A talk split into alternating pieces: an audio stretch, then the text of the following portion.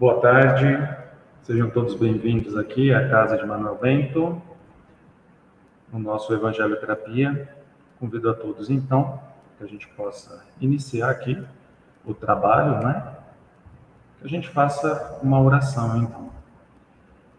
Elevando os pensamentos a Deus, ao nosso Mestre Jesus, peço para que Deus nos guie, nos ilumine, nos dê serenidade, equilíbrio, tranquilidade para que a gente possa receber todos os ensinamentos, as orientações, o esclarecimento em relação a tudo que a gente vai conversar aqui hoje, a gente tenha grandeza de espírito para absorver esses ensinamentos do nosso Senhor e a gente possa aplicar em nosso dia a dia, na nossa jornada espiritual e assim nos elevarmos a Deus para o nosso destino glorioso. Que assim seja. Graças a Deus, graças a Jesus. Pessoal, vínculos familiares. A gente vai falar aqui um pouquinho sobre essa instituição, vamos dizer assim, tão primordial na nossa existência, de grande importância para a nossa jornada espiritual. Sempre lembrando que as mensagens evangélicas, Jesus quando ele nos trazia o seu ensinamento, ele falava para o espírito imortal e não para o ente encarnado, aquela personalidade que estava encarnada, que viveria ali algumas experiências, algumas circunstâncias na carne, mas que logo passariam e o que ficaria seria apenas a experiência, o conhecimento e todas as habilidades, a sabedoria adquirida nesta jornada para aquele ente imortal que é o espírito que somos. Emmanuel, no livro Sexo, no livro Sexo e Destino, Sexo e Vida, ele coloca assim: De todas as associações existentes na Terra, excetuando naturalmente a própria humanidade, ou seja, todos nós juntos, irmanados que somos, nenhuma talvez mais importante em função educadora e regenerativa, a constituição da família, lá do livro Corrigindo Vida e Sexo, do capítulo 2. Família, função educadora e regenerativa. A família, ela tem um papel muito importante em nossa jornada como eu comecei dizendo. Então, na família, a gente encontra ali muitos daquelas daqueles espíritos que outrora compartilharam da jornada com a gente e que hoje nós nos reencontramos novamente a fim de ajustarmos ali arestas, né? Quando ele coloca educadora e regenerativa, é que dentro do contexto familiar, com o nosso pai, a nossa mãe, nossos filhos, nossos cônjuges, a gente vai ter a oportunidade de receber a educação, dar a educação e nos regenerarmos dos nossos equívocos do passado. Para contextualizar esse conceito que Emmanuel nos traz, eu recorro ao livro Ação e Reação, no capítulo Dívida Gravada. Aqui, André Luiz estava no mundo espiritual, lá no nosso lar, em companhia de Silas. E de repente surge uma mãe desesperada, né, a Zilda, buscando o auxílio de Silas. Isso se passa no mundo espiritual, tá bom? E ela busca Silas porque a sua filha, passando por uma prova, por um processo, encarnada, ela estava prestes a recorrer a uma porta falsa, ao suicídio. Então, Silas, em companhia de André Luiz e outros espíritos de luz, vão até onde estava a sua filha, Marina, e encontram um ambiente desolador. Passava-se um pouco mais da meia-noite, ela estava ali com a sua filha, bebê, chorando e ela desesperada, mergulhada ali em uma angústia e um terror profundo. Ela estava já preparada para o ato. Ao seu lado tinha um copo com um líquido venenoso, a qual ela estava se preparando para tomar em busca de sair por essa porta falsa que é o suicídio. Então Silas, percebendo ali a angústia dela, buscou através da influência espiritual, através do seu pensamento, pedindo para que ela, já que ela estava entrando nas portas da morte, que ela buscasse a luz da oração. E ela, na sua consciência, recebeu essa intuição e orou a Deus, pedindo perdão, porque ela reconhecia o seu equívoco, mas desesperada perante todos os desafios, todos os problemas, ela estava optando por esse caminho. E ao fazer essa oração, de alguma forma ela mudou ali a sua vibração, a sua energia, e assim os irmãos espirituais, eles puderam é, influenciá-la e de um modo espontâneo, ela bateu com a mão no copo e derramou o líquido venenoso. Nesse afã, ela percebeu que havia ali alguma influência. Mas toda aquela energia, aquele desespero, aquela angústia o fez adormecer. Dormindo, ali agora, esses irmãos espirituais, eles puderam deliberar sobre as causas daquela angústia, daquele sofrimento, daquela busca por esta porta tão falsa, um grande engodo que é o suicídio. E o que que levou a Marina a esse ato desesperado? Que graças a Deus, nosso Senhor, ela foi de alguma forma tirada deste contexto. Silas explica para André Luiz que estava curioso pelas razões que estavam levando a Marina a esse ato. Silas explica que numa encarnação anterior, Marina ela roubou da sua irmã Zilda o seu noivo. Zilda estava noiva de Jorge e ela, nesta encarnação anterior, se envolveu com o seu noivo e acabou causando aí é, o fim do relacionamento. A morte chega para todos eles. Na espiritualidade, eles estavam perdidos, confusos e muito sofredores, todos os três. Tanto a Marina quanto a Zilda, sua irmã, que teve seu amor é, tirado, quanto Jorge. Depois de muita busca, muito apelar para a espiritualidade superior, ao nosso Senhor, eles receberam a autorização de voltar à carne. E neste contexto novo, nesta nova experiência, Marina viria antes, seria a irmã mais velha de Zilda, cuidaria de Zilda, e quando Jorge surgisse em sua vida, na vida das duas, Marina deveria renunciar ao amor que viria em prol de Zilda, sua irmã que deveria se casar com Jorge e seguir uma nova jornada, uma nova história e concluir aí os seus compromissos. Eles vieram, reencarnaram novamente. Marina veio primeiro, como a irmã mais velha. Zilda continuou, veio também. Quando elas eram ali adolescentes, Jorge surgiu na vida delas e, naturalmente, como era para acontecer, Zilda se envolveu com Jorge e eles estavam noivos, prontos a se casar.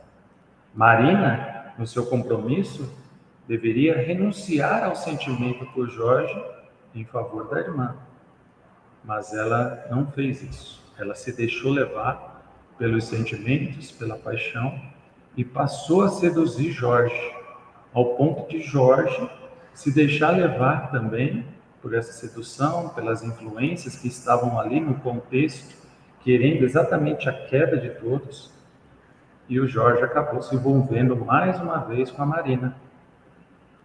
Faltando poucas semanas para o casamento, Jorge resolveu findar com o noivado e não se casar. Zilda, desesperada, mas sem transparecer a, a qualquer um que a visse, no seu desespero, a sua angústia, resolveu cometer suicídio e se suicidou.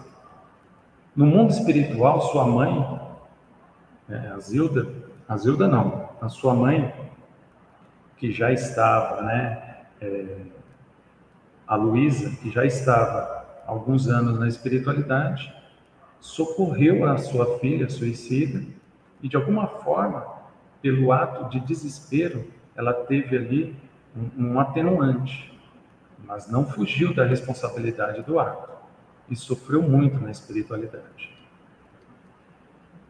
Os espíritos responsáveis pela encarnação deles decidiram que a Marina tinha agora uma dívida agravada, ou seja, pelo fato de não ter renunciado ao amor, como tinha se comprometido na espiritualidade, agora ela teria uma dívida a mais a cumprir.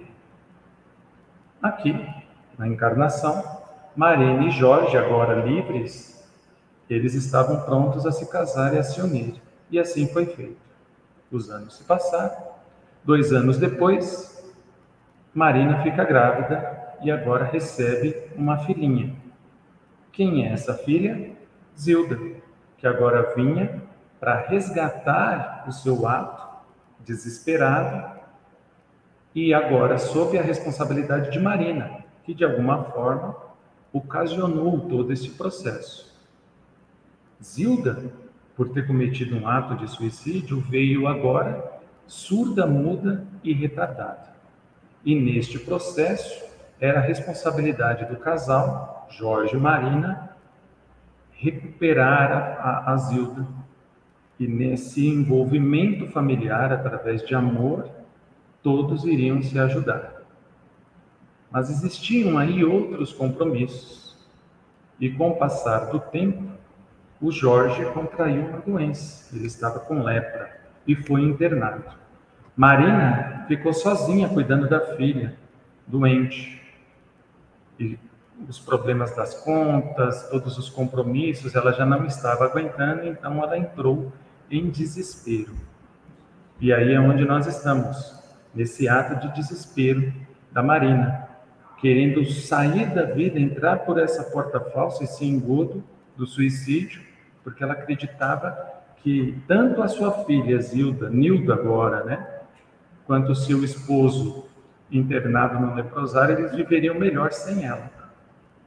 Mas por intercessão da espiritualidade superior, ela foi orientada, foi esclarecida, né, o livro trata disso, quando ela é é, tirada do corpo espírito, do corpo físico em desdobramento e é esclarecida pela sua mãe que não que ela não deveria desistir da luta e permanecer ali, já que a sua filha a aguardava, a sua filha dependia dela. E ela desperta e retoma nos braços a filha. Quando a gente vê neste exemplo que André Luiz nos traz nesse livro Ação e Reação, a gente vê que não existem acasos ou coincidências, que dentro do nosso contexto familiar, como Emmanuel coloca, educadora e regeneradora, nós temos compromissos mútuos uns com os outros. E nós devemos trabalhar da melhor forma para que a gente se entenda, busque sempre a concórdia. Os desafios, muitas vezes, eles são grandiosos, gigantescos. Mas se Deus permitiu que nós passássemos por essa prova, por esse processo, nós devemos confiar em nós também e seguir em frente. Emmanuel coloca: nas ligações terrenas encontramos as grandes alegrias, no entanto, é também dentro delas que somos habitualmente defrontados pelas mais duras provações. Isso porque, embora não percebamos de imediato, recebemos quase sempre no companheiro ou na companheira da vida íntima os reflexos de nós próprios. Do mesmo livro, lá no capítulo 9. O que, que Emmanuel está querendo dizer aqui?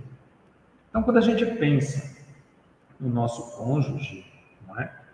Emmanuel ele traz no livro que aquela noiva romântica, sensível, atenciosa, e que depois no casamento ela se torna cruel, né, ciumenta. Muitas vezes ela se tornou assim em outra encarnação, onde os dois já estiveram unidos de alguma forma, ou que se, se relacionavam de alguma forma, e foi exatamente o noivo, agora o marido atual, em que a desvirtuou. Dentro de um processo, ele fez com que ela se tornasse essa pessoa cruel. Ele fez com que ela se tornasse essa pessoa ciumenta, insegura. E agora, nesta nova união, neste novo compromisso, é responsabilidade dele educá-la e buscá-la de alguma forma ajudá-la para que ela se torne novamente a pessoa virtuosa, volte a ser a pessoa que ela tem o potencial de ser. A mesma coisa é o contrário. Aquele marido romântico, aquele noivo romântico, atencioso, compromissado com o relacionamento e que depois do casamento ele se torna infiel, né, violento, muitas vezes foi o resultado da sua imprevidência, da, da mulher agora, mas em outra encarnação, os dois novamente unidos, onde ela o desvirtuou, ela o desviou do caminho reto, ela fez com que ele entrasse dentro de um círculo vicioso de comportamento. E agora, essa esposa tem o compromisso de educá-lo, de esclarecê-lo, sempre através do amor, através do perdão, então, dentro dos relacionamentos, quando nós nos unimos, existem ali afinidades e histórias que vêm de outros momentos, de outras outras histórias, de outras encarnações. Para entender esse conceito aqui que Emmanuel nos traz no livro Vida e Sexo, eu recorro mais uma vez a André Luiz e eu trago aqui a história da mãe do André Luiz.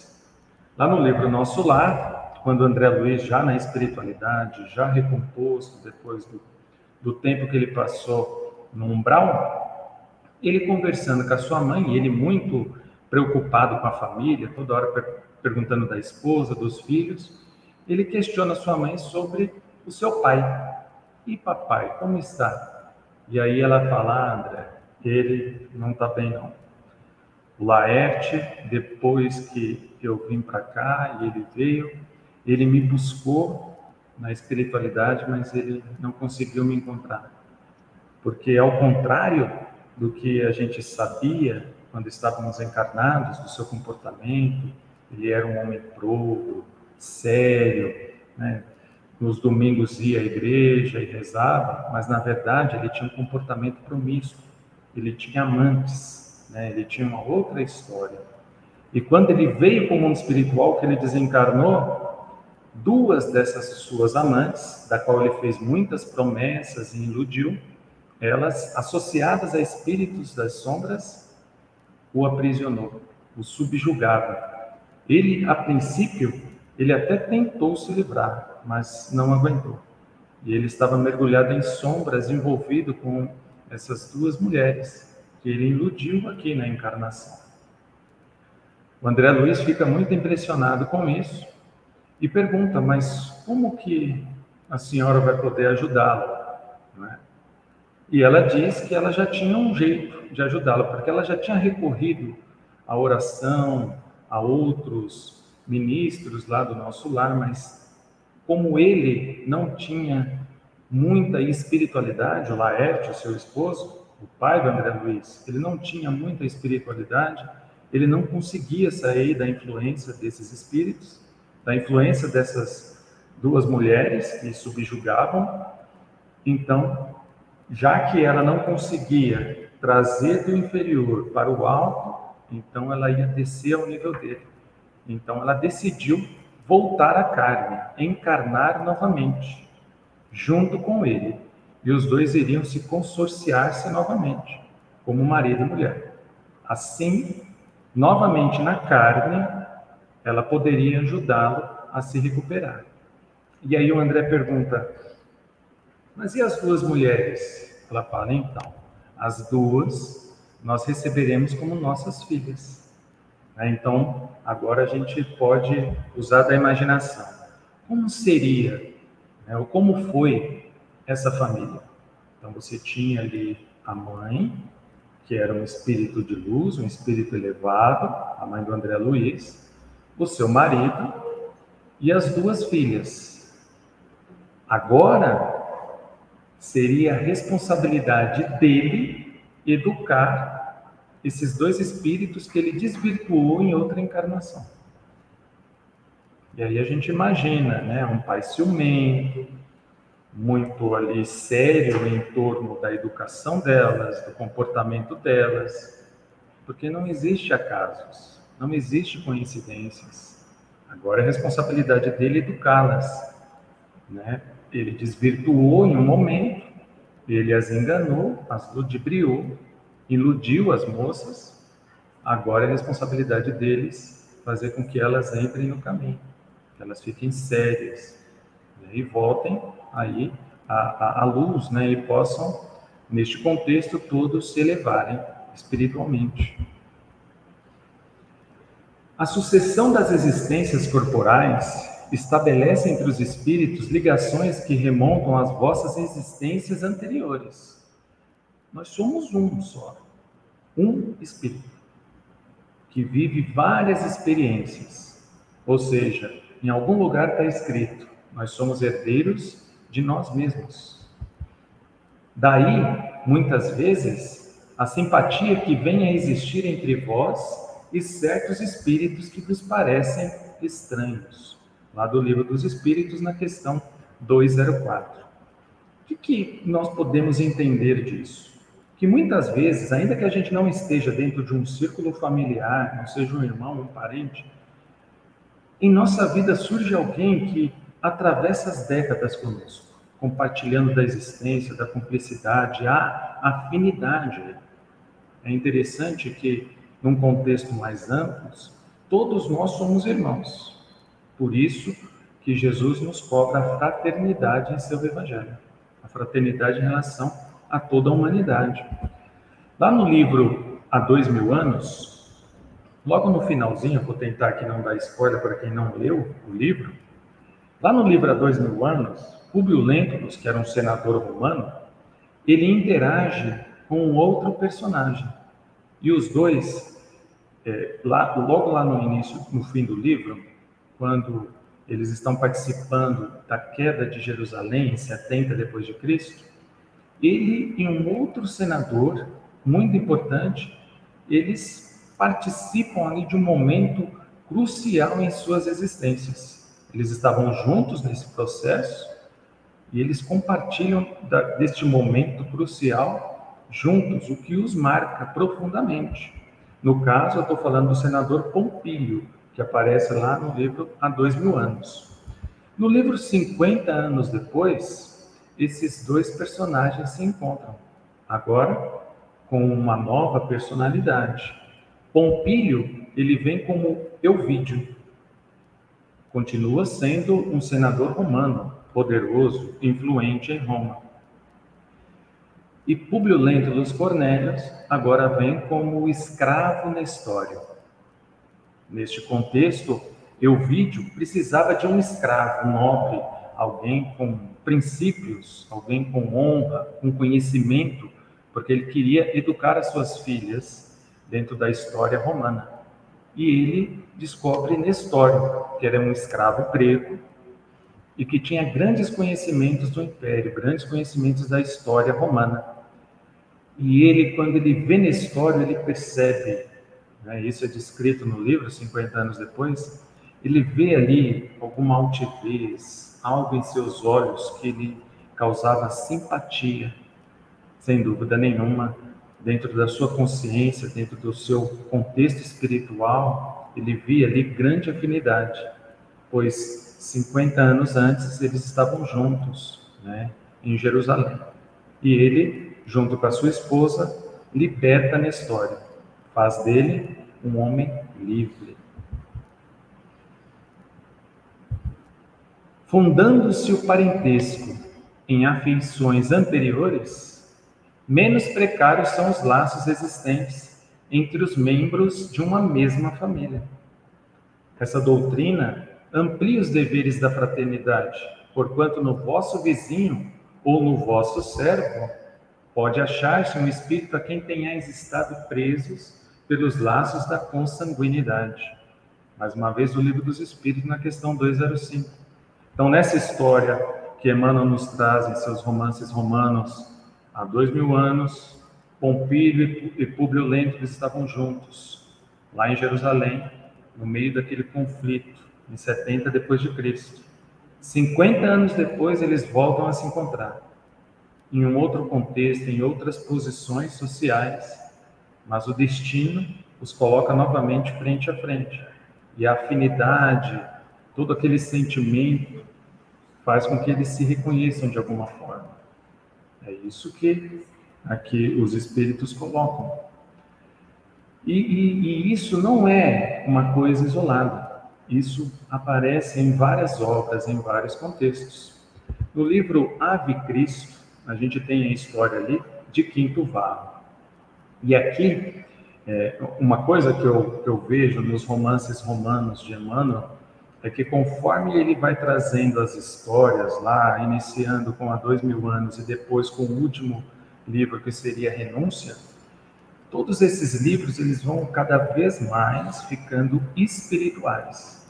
Nesse livro Ave Cristo, a gente vê duas gerações deste mesmo espírito surgindo aqui na Terra em busca de um objetivo, que seria trazer a lucidez ao bom caminho, ao caminho reto, passeando. Quinto Varro procura na espiritualidade o seu mentor espiritual, o seu o, o espírito responsável que teria autoridade para autorizar a vinda dele para a Terra. E ele implora essa encarnação para que ele pudesse ajudar Tassiano, que era um espírito ali que em um outro momento foi seu filho e que estava desvirtuado. Ele recebe autorização, ele recebe 100 anos para vir aqui encarnado ajudar o seu filho. E ele vem. Tassiano vem como seu filho. Acontece muitas coisas que eu não tenho nem como dizer aqui agora. Mas em um dado momento, ele já sem reconhecer Tassiano, sem reconhecer é, Quinto Varro como seu pai, eles interagindo ali, ele de alguma forma é, influencia o seu pai para ser condenado à morte. Nessa época havia perseguição ali entre os cristãos. E o seu pai, que no caso se chama Corvino, né, neste momento da encarnação, quando ele era pai de Tassiano, ele desencarna. Os anos passam e mesmo assim ele ainda tinha assumido esse compromisso de resgatar Tassiano. Dentro da história, os eventos se acontecendo, na vida de Tassiano, que agora já se passava dos 50 anos, depois da morte de Corvino, surge uma criança em sua vida, Celso. Né? E, e Celso guardava grande afinidade por Tassiano. De alguma forma, Tassiano, já castigado pelas experiências da vida, que eu sugiro que vocês leiam no livro Ave Cristo, ele vê ali naquele menino, naquela criança, algo de especial. E essa criança acaba acompanhando a vida inteira. Ao ponto de já adulto, né, o Tassiano passando por várias provações, vários processos, ele é abandonado pela filha, fica sozinho, perde toda a sua fortuna e o Celso continua com ele ali, o auxiliando, o ajudando. Em dado momento, ele fica cego, ao ponto de depender totalmente de Celso, que agora já não era mais uma criança, já um rapaz adulto. E no final, dentro de um processo, de um contexto ali, de uma experiência profunda que os dois vivem, Tassiano compreende que Celso era, na verdade, Quinto Varro, esse espírito glorioso que o buscava ali por muitos anos fazendo com que ele desistisse dos equívocos da vida e buscasse entrar no caminho reto. E no final, ele consegue. Então, quando a gente pensa em família, né, a família aqui, nesses exemplos de, de, do há dois mil anos, do Ave Cristo, a família ela tem uma amplitude maior. Nem sempre ela envolve a questão consanguínea. Pode ter alguém ali, o nosso vizinho, que tem grande atuação em nossa vida e vice-versa. quando a gente pensa nos cônjuges, por que, que eu fui escolher tal esposa? Por que, que eu, fui, eu fui escolher tal marido? Não existem acasos. Tudo atende a um propósito, tudo atende a, a, a um objetivo maior. E as dificuldades, os desafios, eles vão surgir, porque cabe a nós passarmos por essas provas, por esses processos, a fim de nos regenerarmos perante as leis divinas e assim podemos continuar a nossa jornada espiritual.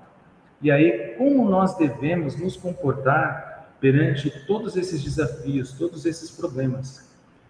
Quando a gente pensa nas experiências que vivenciamos, casais problemáticos, filhos problemáticos, a experiência da, da Marina, que tinha filha doente mental, surda, muda, o marido num leprosário.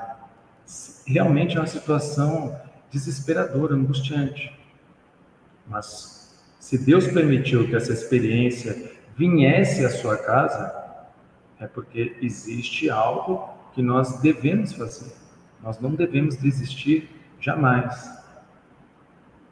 Deus confiou em nós para nos colocar neste contexto. Então nós devemos confiar nele e buscar nele a força necessária para que a gente possa vencer esses desafios, esses obstáculos, que muitas vezes, é importante lembrar, muitas vezes foram causadas por nós mesmos.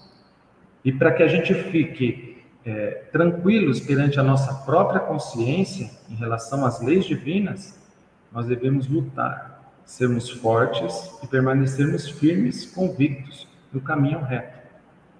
E qual é esse caminho? O que, que nós devemos fazer? Que sentimentos nós devemos ter para que a gente não tombe?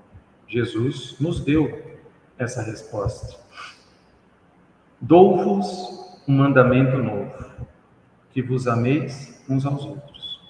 O amor, sempre o amor, é que vai ser a nossa âncora, aquilo que nos sustenta, a força necessária para que a gente vença. Fiquem bem, fiquem com Deus e boa noite.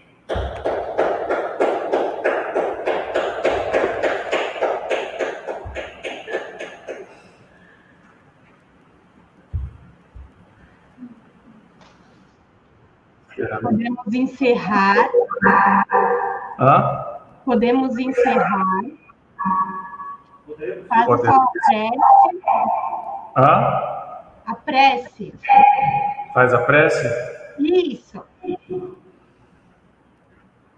Agradecidos a Deus, ao nosso Mestre Jesus, por todas as bênçãos, os esclarecimentos, as orientações, a força que nós recebemos sempre da espiritualidade superior, sob a égide de nosso Senhor Jesus Cristo.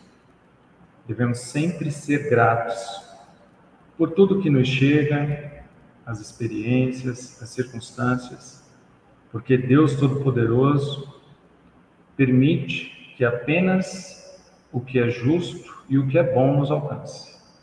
Ainda que a gente não tenha respostas, ainda que a gente tenha mais perguntas, dúvidas, devemos guardar uma certeza: Deus nos ama, Jesus está conosco e tudo sempre vai dar certo, se confiarmos nele. Que assim seja, graças a Deus, graças a Jesus.